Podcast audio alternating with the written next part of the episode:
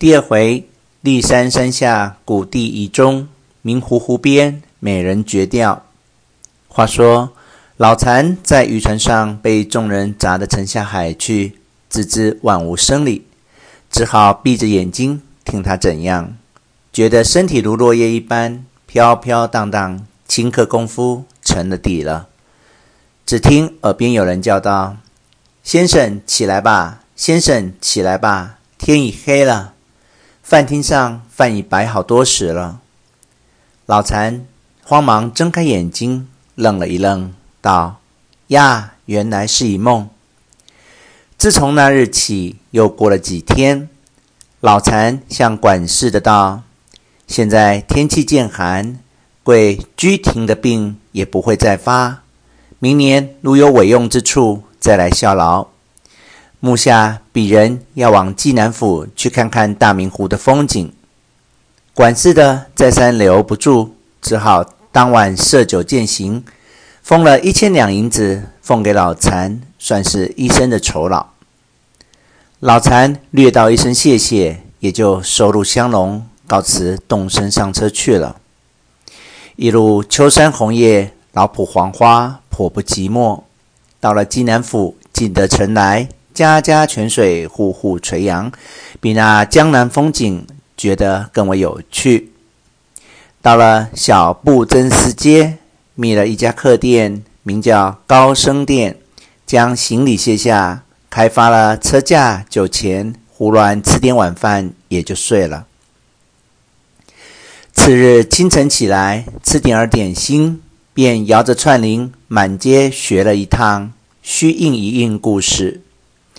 午后便步行到鹊华桥边，雇了一只小船，荡起双桨，朝北不远，便到立夏亭前止船进去。入了大门，便是一个亭子，油漆已大半剥蚀。亭子上悬了一副对联，写的是。立夏此亭古，济南名士多。上写着杜工部据，下写着道州何绍基书。亭子旁边虽有几间房屋，也没有什么意思。复行下船，向西荡去，不甚远，又到了铁公祠畔。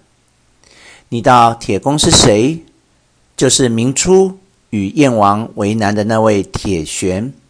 后人敬他的忠义，所以至今春秋时节，世人尚不断地来此进香。到了铁公祠前，朝南一望，只见对面千佛山上，梵语僧楼与那苍松翠柏高下相间，红的火红，白的雪白，青的靛青，绿的碧绿，更有一株半株的丹枫夹在里面。仿佛宋人赵千里的一幅大画，做了一架数十里长的屏风。正在叹赏不绝，忽听一声渔唱，响遏行云。低头看去，谁知那明湖夜已澄净的同镜子一般，那千佛山的倒影映在湖里，显得明明白白。那楼台树木格外光彩。觉得比上头的一个千佛山还要好看，还要清楚。这湖的南岸上去便是街市，却有一层芦苇秘密遮住。现在正是开花的时候，一片白花映着带水汽的斜阳，好似一条粉红龙毯，做了上下两个山的垫子，实在奇绝。